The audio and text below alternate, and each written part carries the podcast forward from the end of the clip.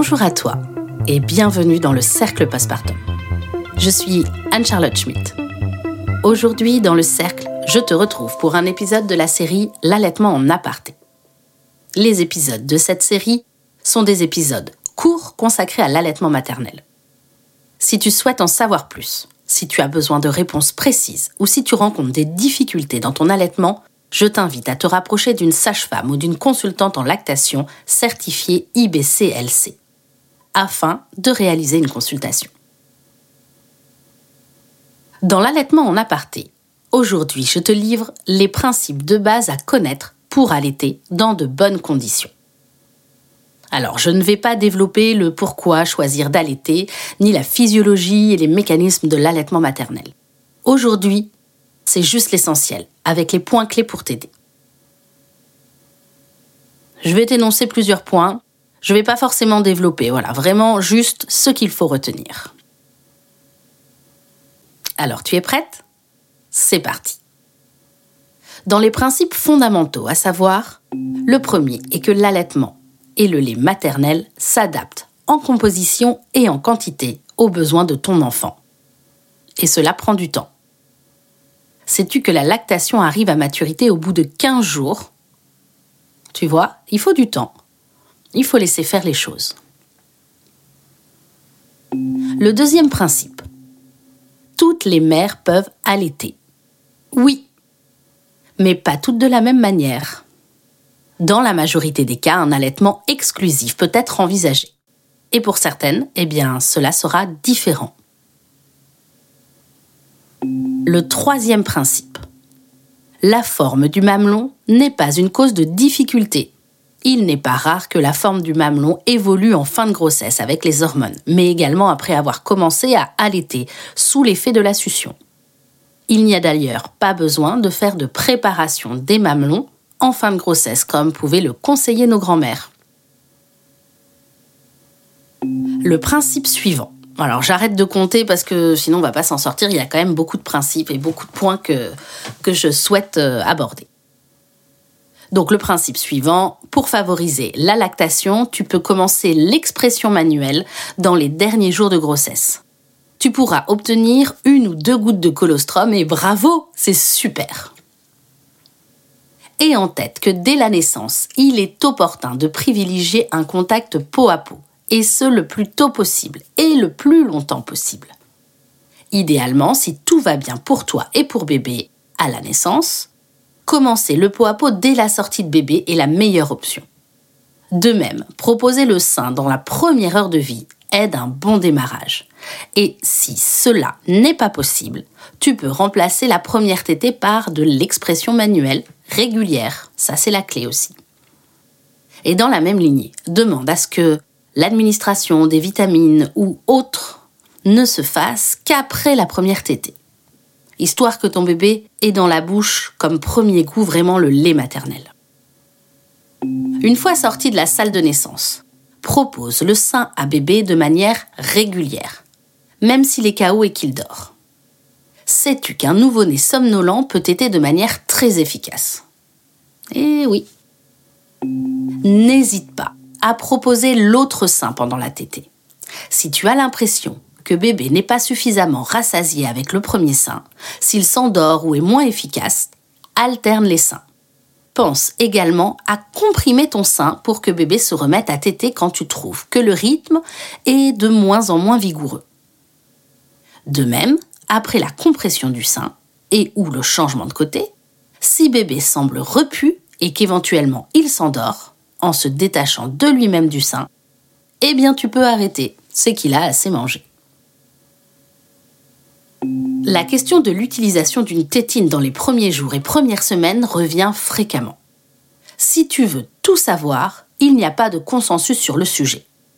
Tu peux retenir qu'un bébé qui tète bien et efficacement sans douleur pour la maman n'aura généralement pas de souci avec l'alternance tétine et sein.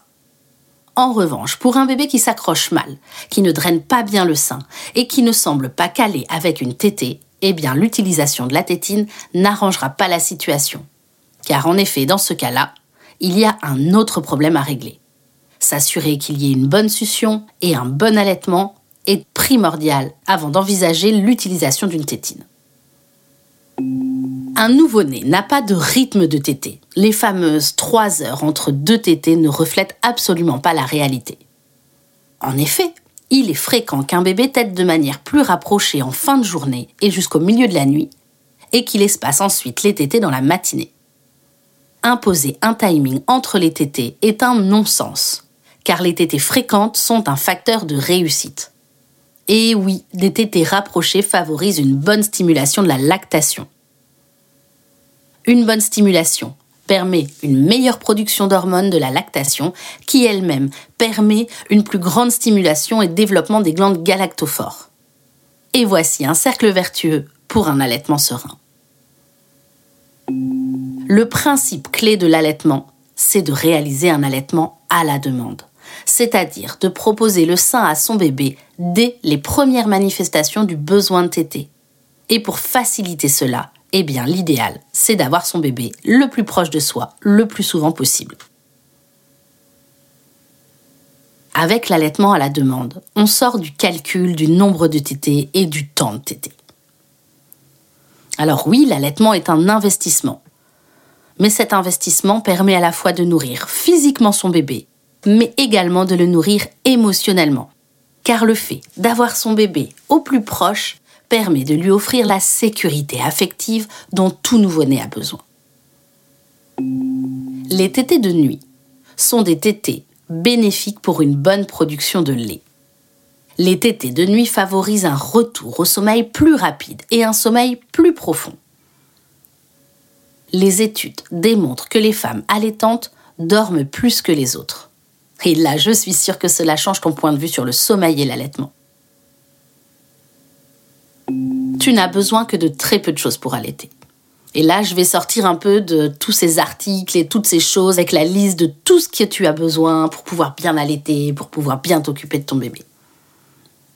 Si on fait le point, qu'est-ce qu'on a besoin? Alors, si tu le souhaites, parce que ce n'est pas une obligation, tu peux utiliser un bon soutien-gorge, surtout bien adapté à ta taille et qui ne comprime pas ton sein. Cela a surtout comme avantage de te permettre de maintenir les coussinets d'allaitement en place pour éviter les fuites de lait. Ensuite, bah un endroit confortable. Et c'est tout. Et oui, le coussin d'allaitement vendu comme l'accessoire indispensable n'est finalement pas si indispensable. Ce que tu dois retenir et ce dont tu as principalement besoin, c'est d'être installé confortablement. Et ça aussi, c'est une clé pour un allaitement. Tu dois te sentir à l'aise, sans douleur dorsale ou cervicale. Tu dois pouvoir te détendre pendant que tu allaites. Donc au final, un endroit confortable, de l'eau à disposition parce que tu risques d'avoir soif, et du soutien. Voilà tout ce dont tu as besoin pour allaiter. Et pour le reste, eh bien, en cas de douleur, tu consultes. En cas de prise de poids insuffisante du nouveau-né, tu consultes. En cas de doute, d'incertitude, tu consultes. Pour la reprise du travail, tu consultes. Pour toute question ou interrogation, tu consultes. Est-ce que tu as compris mon message? Voilà, je pense avoir fait le tour de toutes les choses principales que je voulais te transmettre pour un allaitement serein. Ces quelques points sont des points essentiels que tu peux ensuite développer lors d'une consultation avec ta sage-femme ou avec une consultante en lactation. Tu peux trouver des livres très bien écrits sur le sujet, même si de mon côté, je pense que des explications physiques sont toujours un plus. Mais surtout, n'oublie pas qu'être entouré d'un soutien familial et amical, mais également d'un soutien professionnel, est un gage de réussite pour ton allaitement. Laisse de côté les commentaires et donne de la place à ton ressenti. Cela t'aidera également. J'espère que ces conseils et cet épisode t'a apporté des outils pour te préparer à l'allaitement. Je te remercie de ton écoute. Je remercie chaleureusement Carole Hervé pour la relecture du contenu de cet épisode. Tu peux me retrouver dans le cercle postpartum chaque semaine pour parler du postpartum. Tu peux également me retrouver dans le cercle avec des épisodes dédiés à l'allaitement, les épisodes de l'allaitement en aparté comme aujourd'hui, mais aussi les épisodes sur la santé psychique de la femme en période postnatale. Abonne-toi au cercle sur ta plateforme d'écoute afin de ne rater aucun épisode. Et retrouve toute l'actualité du cercle postpartum sur Facebook, Instagram et LinkedIn. Si tu as aimé le format de l'allaitement en aparté, n'oublie pas de laisser un commentaire et 5 étoiles pour soutenir mon travail. Je suis Anne-Charlotte Schmitt. Je soutiens l'allaitement. Et je te dis à très bientôt